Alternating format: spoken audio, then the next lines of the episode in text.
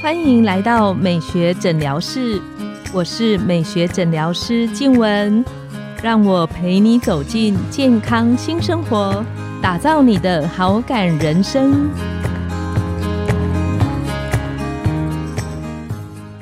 Hello，各位听众朋友，大家好，我是你们的主持人静文，欢迎来到美学诊疗室，跟着黄医师聊健康、懂保养。如果家里有小朋友的，不知道有没有遇过这种情形？现在呢，我们家每天晚上睡觉前都会上演一出戏嘛，就是呢，我会拿牙刷跟我们家小美眉说：“来，嘴巴打开，我们来刷牙。” 然后我们家小美眉就会摇头，就趴在我身上。最后呢，我就假装：“哎，我们已经刷牙完成了哦。” 然后就结束这一段刷牙。然后有一天呢，我在看有一位儿童牙科专科医师，他在帮他们家的孩子刷牙，我的下巴简直要掉下来。到底怎么样可以这么厉害，让小朋友刷牙刷的这么好？所以呢，今天我们邀请到了侯正廷儿童牙医师来跟大家聊聊，原来零到七岁不同阶段有不同阶段的刷牙秘籍。我们欢迎侯医师。各位听众朋友，大家好。感谢黄医师的邀约，我是侯医师，好，那网络上人称儿童牙医侯侯医师。侯医师啊，他是儿童牙科的专科医师，也是影视美的认证医师，他同时还身兼专栏作家。让我觉得最厉害的是，他自己也有一个侯侯医师敢巴得专门做儿童口腔卫教啊，还有一些亲子关系的 podcast 的分享。侯医师，我想问哦。到底你怎么有办法这么厉害，帮你们家小朋友 这样子刷牙？我看你是让他躺在床上，嗯，然后帮他用牙刷还沾一点点牙膏在刷牙。对，到底怎么样能够让小朋友把嘴巴打开，愿意刷牙？好，起初我们跟一般家长的经历是一样的，就是哭闹啊、逃走啊、嘴巴死不张开啊等等的，都有遇过。只是说，呃，因为我们看了比较多小朋友嘛，所以我比较知道说怎么去跟小朋友，譬如说瘙痒啊，把他嘴巴撑开。哦，然后虽然他一开始像野兽一样，但是慢慢的训练他比较好的画面，我才放在网络上啦。坦白讲是这样子。那在这个训练的过程，你看像我们一般的家长啊，我们想到的就是我们就直接放弃。我都每天晚上觉得自己在做假动作。那这个训练的过程，一般你会跟家长鼓励说大概是多少的时间？然后除了您刚刚提到的瘙痒的这个动作，有什么小技巧对于？像一两岁的孩子刚开始在学刷牙的时候，嗯，可以让他接受，然后打开嘴巴，开心刷牙。所以，其实我们要把这些问题也拆开来看哈。第一个是说，如果这个孩子他现在没有主动刷牙的能力，比如说 baby 一岁多，那大部分其实我们父母是要帮他刷的。那在刷的过程当中，事实上我都鼓励家长哈，就是。先求有，再求好。而如果你真的是很害怕、很担心的话，你先培养这个习惯，也让孩子能够他的身体会记忆住这个习惯。哦，每到晚上某个时间，我就被爸爸妈妈放在床上，然后开始嘴巴张开，然后放了一个东西进去撸我的牙齿。他可能不懂刷牙是什么，对不对？但是慢慢的潜移默化的过程当中，甚至你也可以搭配绘本啊等等。小朋友其实他还不太会表达的时候，他已经知道刷牙的这个点了。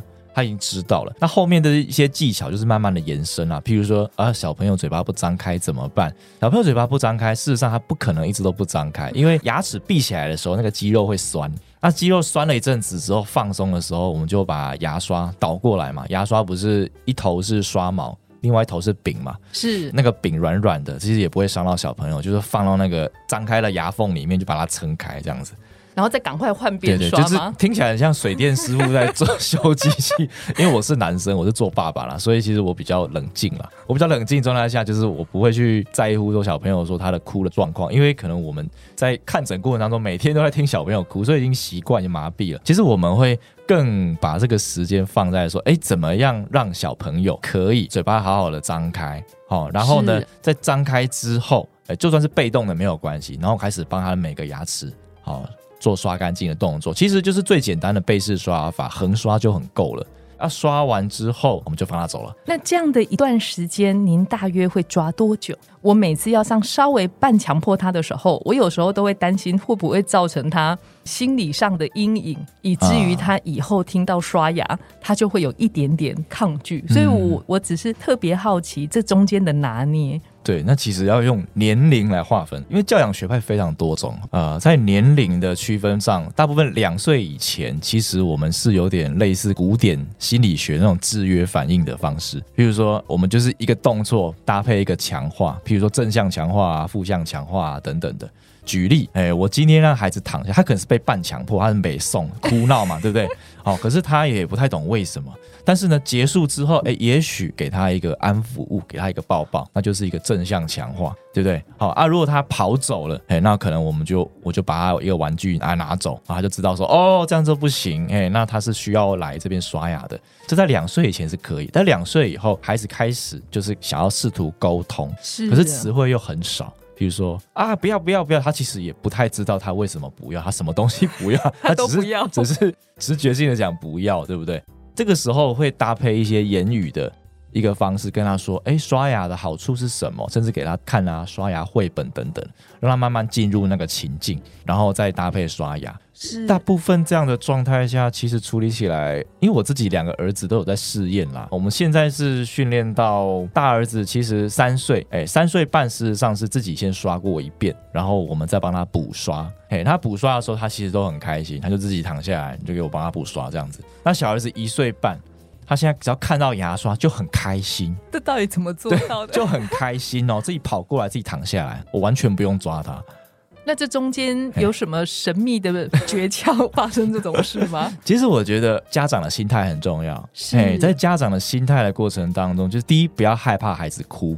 哎，因为孩子哭是正常的，就是我们小时候给自己的爸妈刷也是哭啊，但是我们其实不太懂，呃，因为台湾人其实对小朋友哭其实是会害怕的，哎有点但事实上担心对，但是它是一个孩子正常的情绪能量释放是没有关系的。是那过程当中，家长呢意志是坚定的，那第二呢，就温柔而且坚对对，定，温柔坚定，好，然后带着正向去鼓励他，哎，你做的很好，哎，再张开一点点，然后你做的很好。那其实这样慢慢做，耳濡目染之后，孩子的他的定性已经出来的时候，其实你就轻松了。哎，前面是辛苦的啊，后面如果你跟小朋友默契出来之后，他就轻松了。这真的是很棒很重要的分享。哎是是是，因为一些家长是他会看到孩子哭，或是孩子不喜欢，他就会想要找别的方式来替代。是，我就让他漱漱口了。之前有遇过的家长，就是他一定要每一次刷牙前跟孩子念一个绘本，或是那个什么娃娃抱抱之类。啊，这是我想出来的方法，或是好像有效，可是前后他拖了半小时，好辛苦，其他的碗都不用洗了。睡前仪式太久，这也不行。哎对对对对，我自己是觉得说，其实让孩子去配合我们大人，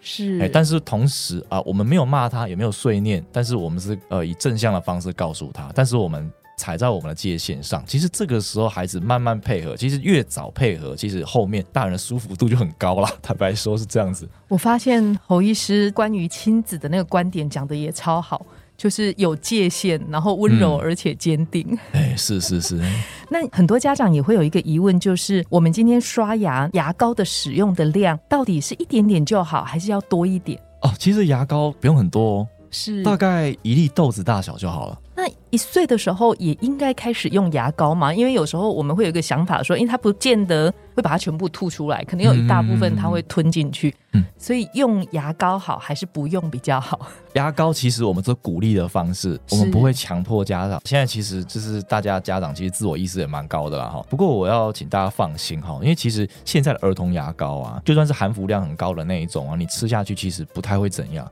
我现在两个孩子刷牙其实也都吃下去了，因为那个你要达到氟中毒的剂量哦，你可能要至少要吃两三条整条的牙膏，而且一口气。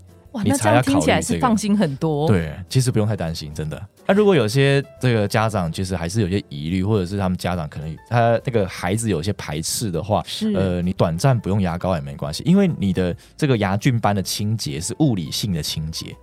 就是你的自己的刷毛有没有摆对位置啊？这个是比较重要的。啊，牙膏其实它没有辅助清洁的功能，没有。它其实真的比较有效的，就是里面有氟化物，可以加强那个让牙齿的珐琅质啊，哦、现在叫牙釉质啦，可以强化、增加那个抗蛀牙的能力，这样子。所以用也很好，那不用也可以。如果刷牙的方式正确，嗯，但是现在这个儿童牙科医学会还是鼓励，真的蛮鼓励大家还是用含氟牙膏啦。好，但是就是前期的这些家长们，如果是还不太上手，那就没关系，给你一些缓冲期这样子。是，那节目的尾声特别想请问，就是关于在帮孩子刷牙的时候，有没有什么部分是侯医师要特别提醒家长们？在刷牙里，可能哪一些点是比较重要要做到，然后哪一些是比较 NG 的？静文问的非常好哦。我要先跟大家说的是啊，啊其实孩子，我们儿童牙科医学会在生理上，我们认为这个孩子他真的可以很好的把这个牙刷干净，在手部的肌肉跟认知都充分达到状态下，事实上是大概八九岁的时候，这么晚？对，很晚吧，相当于小学二三年级，对吧？是，嗯，是。对，所以在那之前，我们都认为其实爸妈都还是有监督的义务。在这之前，我们都要先当做孩子，他还是有犯错的可能这样子，但是也不能孩子都已经七岁多了，我们还是像一岁的时候对待他，也不能嘛，对不对？哈，我们要给他一些教育，也让他自己先刷一遍，让他逐渐的去设计一个慢慢放手的过程，是这样子。现在很多家长会骂孩子说啊，你都刷不干净啦，这样这样这样。可是我我们仔细现场问那些孩子，孩子他不懂什么叫刷干净，所以我最近在临床上，我都会教小朋友怎么。样去区分牙菌斑？因为我们刷牙真正要刷掉的是那个东西嘛。可是很多小朋友他不懂牙菌斑是什么哎，平心而论，我们也不见得知道是什么。其实简单讲就是牙垢嘛，哦，很俗话的讲是这样。但是很多小朋友他不知道牙垢是白色的。哦，是是。所以其实我们要刷掉白色的东西。啊这样讲小朋友就比较懂了，对啊，就是以上我的补充啦。果然专科的医师教起来就完全不一样。最后想请问是。刷牙早晚刷还是晚上刷，还是一天要照三餐刷，再加上晚上刷？这个哦，我本身是比较大方向的人，所以我就没有在限制了。好，因为现在双薪家庭嘛，很多父母其实照顾孩子很忙啊，对不对？他有的时候就只能某个时间点刷哦。好，不过在统计上，我们觉得晚上睡前那一次刷其实很重要。是，嗯，有刷跟没刷那个占了很大的一个比重。啊，其他时间，比如说三餐饭后刷，那个最标准啦，几霸婚，对不对？当然是鼓励啦，哈。懂，所以睡前的那一次其实是最关键的。那三餐饭后加减刷也是不错的选项。哎，因为现在大家的生活形态已经不太一样了，所以其实我如果直接在门诊说，哦，你们每一个家长全部都要给我三餐饭后刷，那家长全部崩溃了。他们就不想来看牙了，我们就听一听，然后医生讲医生的，我们照做我们自己的。对对，但是其他的预防蛀牙的东西，其实也是可以参考。譬如说，哦，就是响应政府政策涂佛嘛，对不对？然后还有就是饮食上，你少吃甜食啊。